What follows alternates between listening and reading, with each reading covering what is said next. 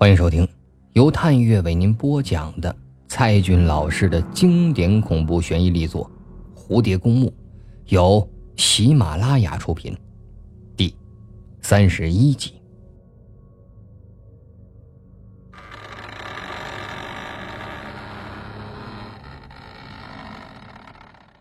小蝶跪在了草地上，双手挖开了一小块的泥土。把金铃子埋了进去，让他在这条暗绿色的小河边安息吧。或许过几天，他会就分解成泥土和颗粒，与草地下的河水融为一体。想到这儿，尚小蝶深呼吸了一口气，从草地上站起来，将笛子吹孔放到了唇边，缓缓地吐出气流。夜半笛声，气流旋转着冲出了音孔，变作五颜六色的音符，旋起，响遍整个河岸，又掠过了浑浊的绿色水面，穿过摇曳的夹竹桃花，直上三万英尺，抵达月明星稀的云霄。吸气，呼气，吸气，呼气。心和笛管一同的在颤抖着，只为了刚刚埋葬的金铃子而哀悼。或许现在有许多幽灵也浮出了水面，或悲伤，或痛苦，或后悔，全部都被这笛声所惊醒，又被旋律所沉醉着。他们聚拢在了小蝶的身边，一个个手拉着手。肩靠着肩，这河底有多少沉冤未深，又有多少载痴情殉难，情未诉。今夜又将有一个冤魂埋进大地，成为他们中的一员。此刻，尚小蝶的笛声不但惊动了幽灵小溪的居民们，也悠悠扬扬的。飘出很远，就像是当年的夏夜，跨越无数的建筑，穿越所有茂密的树林，一直传递到了某个人的心底。那个人确实听到了，数百米之外，他正犹豫地徘徊在 S 大的足球场边。忽然，他好似隐隐听到了夜空里传来的声音，瞬间。庄秋水的心被勾了一下，停下脚步，侧耳倾听。那声音虽然很微弱，但是传递到心里却异常的清晰。其实，排练结束后，眼前就一直浮现着舞台上的祝英台，尚小蝶穿汉服的样子，太美了。不知孙子楚又跟他说了什么。他回寝室了吗？所幸啊，他越想越觉得烦躁，就半夜来到足球场，绕着球场开始慢跑。他已捕捉到了方向，循着声音向前走去。他仔细地琢磨着旋律，是中国竹笛的声音，在夜里传出去很远很远。这曲子。听起来是那么的熟悉，曾伴他度过了两年的暑假。离声音越来越近了，那是勾起庄秋水魂魄的声音。这阔别几年的记忆再度袭来。刘家昌作曲的《独上西楼》，被邓丽君的声音演绎过的李后主的词。高二。高三的暑假，几乎每个傍晚都会听到这支曲子，从对面大楼的某个窗户传过来。他趴在窗口凝望着对面，却始终也找不到那个吹笛子的人，只能是静静地倾听着仲夏夜里那奇妙的旋律，带着一些相思，又是满怀的愁绪。不知是吹给哪双耳朵听的，那时候，笛声成为了他每晚必听的节目。他也从这些笛声里认识了许多好听的曲子，那唯独不认识的就是对面隐藏在黑暗中的人。后来，庄秋水搬家了，再也没有听到过这笛声。曾经呢，也一度很怀念夏夜的伴奏。他冥冥中又有种预感，似乎还会与这声音再度相逢。是的。他正在与往事重逢着，笛声已是越来越近，变成了又一首邓丽君的《在水一方》。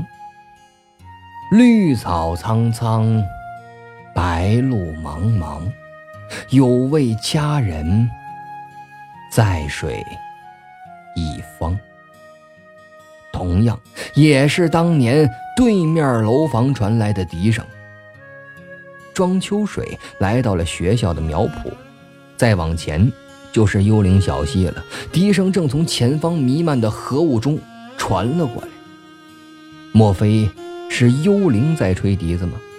但是他已无法抗拒这声音的诱惑，即便是沉到河底，也要看清楚那个人的面貌。继续循着声音找下去。穿过了一片黑暗中的夹竹桃花，他看到了月光下的女子，竟然是他，吹笛子的祝英台。他轻轻地走到她的身后，月光从河面上折射过来，眼睛在黑夜里微微灼伤，笛声悠悠。祝英台转过头来，看到了梁山伯的眼睛。猛然间，这笛声中断，幽灵小溪又恢复了死寂，只有夹竹桃仍然是静静的开放着。他也看到了他的眼睛。他已等待了三年，在苍茫的人海寻找了他三年，他不知道他的名字。不知道他长什么样子，只知道他曾经在他的对面，每夜里都吹响那诱人的笛声。原来，原来，他居然就是那个名字在喉咙酝酿着，却无法说出口。他只能傻傻的看着他的眼睛，这双曾隐藏在对面大楼窗帘后的眼睛。某一首歌从心底悠悠地传来。若不是你渴望眼睛，若不是我救赎心情，在千山万水人海相遇，原来你也在这里。原来你也在这里。尚小蝶喃喃地说出了这句话。庄秋水点点头，接过他手中的笛子。他，是他最忠心的、最忠实的听众。而他呢，是他的尚小蝶。是啊，我也在这里。谢谢你，谢谢你，我。我，我终于知道你是谁了。庄秋水总算是说出了这句话，嘴角刚笑一下，却立时变成了眼泪。记忆的迷宫一旦打开，所有的宝藏都跳了出来。那个为他吹笛子的少女。每天清晨跟在他后面去上学的少女，每次坐公交车都与他保持距离的少女，每当走过校园都会擦肩而过的少女，他当然记得她，记得这个被所有人都遗忘的他，只是到今天才明白，这个少女曾经或者是依然暗恋着他，也许。这就是前世的注定，从他的出生就定下了缘分，是他的妈妈亲手接生了他，又是阴差阳错的安排，他从小就是他的邻居，悄悄暗恋他又不为人知，为他吹奏笛声又隐藏在了帘后。如今，他们共同走进了蝴蝶公墓，又由这只笛子牵线，相会在子夜的幽灵小溪。在这一刻，夹竹桃也为他们的重逢而怒放着。至于诅咒是否来临，已不重要。眼泪轻轻地坠落在了肩头，湿热渗入了最深最深的心窝。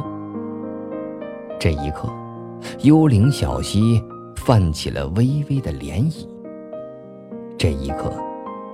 月光明媚。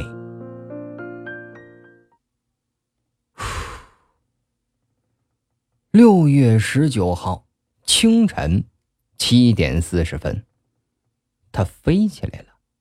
晨曦里弥漫着清香，四周开遍了奇花异草，天空呢却是深深的深谷。它的身体很轻很轻，全身腾空在了花朵上。背后生出来一对硕大的翅膀，他发现自己竟多了一双手从两肋间生出来。现在他有四只手、两条腿，背后有两对翅膀，头发变成了长长的触须，眼睛呢则化为了无数个小小的眼泡，全身的美丽都集中在了翅膀上。那鲜艳的斑纹上闪烁着鳞片，宛如是舞会中央的女王。身下停留着残破的永和，它已经是破茧的飞龙，翱翔在了林泉鸟鸣的山谷间。大自然为它歌唱，为它倾倒，宇宙浓缩成了一只桃花。他已忘了是做梦变成蝴蝶。还是蝴蝶做梦，变成了他。尚小蝶睁开眼睛，这回却不是蜷缩如蛹的姿势，而是双手张开，展翅欲飞，身体似乎轻了很多，离天花板越来越近。他宁愿相信自己本就是蝴蝶，而这二十年来的人生不过是蝴蝶里的。一场梦。上午八点的寝室，三个室友都在熟睡着，他的心还停留在昨天的子夜。幽灵小溪边的笛声换来了他。庄秋水终于明白了，当年一直暗恋着他的人，就是眼前的尚小蝶。喜悦，还是悲伤？或是带着泪花的笑容。刹那间，他感觉到了很多很多，但彼时彼刻，所有的话都是多余的。目光已能沟通到了一切。后来，庄秋水陪伴着他离开幽冥小溪，一直送到了寝室楼下，这才道别。虽然他的外表已完全变成了另一个人。但心还是半个月前那个尚小蝶，那个每夜在窗帘后吹着笛子的尚小蝶，那个每天跟在他身后上学的尚小蝶。庄秋水猛然间发现，尚小蝶就是上帝恩赐给他的礼物。尚小蝶悄悄地爬下了床铺，推开房门，去洗漱间了。星期一，洗漱间里只有他一个人。刷牙时抬起头，脸庞刹那间凝固在了镜子上，看着自己惊讶而瞪大的眼睛，所有的雀斑和粉刺都没了，整张脸变得更光滑、更干净，那竟是如同琥珀般发出的半透明的光泽。他摸了摸自己的鼻子。还有眼帘和睫毛都和过去不一样了，擦掉嘴上的牙膏沫，小蝶微微晃动着脸庞，看着镜子中美丽的女子，轻声问道：“你是谁？”一个名字从心底升起。是的，他早已熟悉了这张脸，在写字台上陪伴了他多年那张镶嵌在相框里的年轻的脸。爸爸说的没错，他越来越像妈妈了，就是这张妈妈当年的照片，如今以 Photoshop 成了彩色，复制粘贴在了尚小蝶的脸上。妈，妈妈，妈妈，是你吗？是你吗？他轻抚着镜子，似乎妈妈就躲在镜子后面。然而，尚小蝶却突然的抽泣起来。一切都是你安排的吗？二十多年前，你也去过那个地方。是不是，你想要获得重生，想要重回这个人世？瞬间，眼前的镜子变成了一堵墙，周围全部都陷入了傍晚的黄昏。身边呢，已不再是女生的寝室楼，而是那神秘禁区的门洞之内。时光。倒流了七天，他又一次的闯入了蝴蝶公墓，在野草与荒风之间，一堵高墙正凄凉矗立着。他痴情的抚摸着这堵墙，冰凉而粗糙的墙壁里刻满了古老的缝隙，就像抵达长途跋涉的终点，悲喜交心，泪流满面。于是，他按照耶路撒冷哭墙的习惯，在一张白纸上写下了心底的愿望。丑小鸭变成白天鹅，他将心愿卷成了一张纸条，塞进了这堵哭墙的墙缝里。然后，尚小蝶走进了蝴蝶公墓，在经历了梦与死的挣扎后。他又从美国女子的墓碑前醒来，被庄秋水救出了墓地。现在已过去了整整七天，塞进哭墙的心愿终于实现，丑小鸭变成了白天鹅。那堵古老的高墙又变成了镜子，照射出了一个美丽女子的脸庞。他回到了女生寝室楼，早上寂静的洗漱间里，但人生从此已彻底改变。他的胸口剧烈的起伏着，浑身的毛孔依然不舒服。尚小蝶擦干了眼泪，跑向浴室，仰起头，任凭水流冲刷着脸庞。这张全新的脸已不可能再融化。水花高高的弹起。绽开在缭绕的蒸汽间里，双腿、腰肢、手臂、脖子都与过去不同，甚至骨头也长高了八公分。这个就是哭墙愿望的最终实现吗？还是某个更大灾难来临前的恶兆？张小蝶不知道，只有热水麻醉着她的身体，只当作。是做了一个既美丽又恐惧的梦。洗了半个多小时，前天精心修剪的发型也给洗掉了。小蝶光着身子来到了更衣室，看着那锈迹斑斑的落地镜，忽然一只蝴蝶飞到了他的胸前，他用手拍了拍胸口，但蝴蝶仍然是一动不动地停着。会不会给拍死了？他又低头仔细看了看，才发现那根本就不是一只活着的蝴蝶，而是他胸前的那块胎记。从尚小蝶出生那天起，这块胎记就陪伴着他。它丑陋的颜色与形状曾让接生的护士认为它就是个怪胎。从小就不敢让别人看到这块胎记，每当别人看到，就会羞愧难当，仿佛这丑陋的印记就是他的原罪，就是他前世欠下的天大罪孽，终于在现世得到了报应。但是，最近这七天来，胸前这块耻辱的胎记也随身体其他的部分一同变化，如今已蜕变为漂亮的蝴蝶，展开了一双鲜艳夺目的翅膀，停在它雪白粉嫩的酥胸肌肤上。蝴蝶胎记，或许这块印记本就是一只蝴蝶。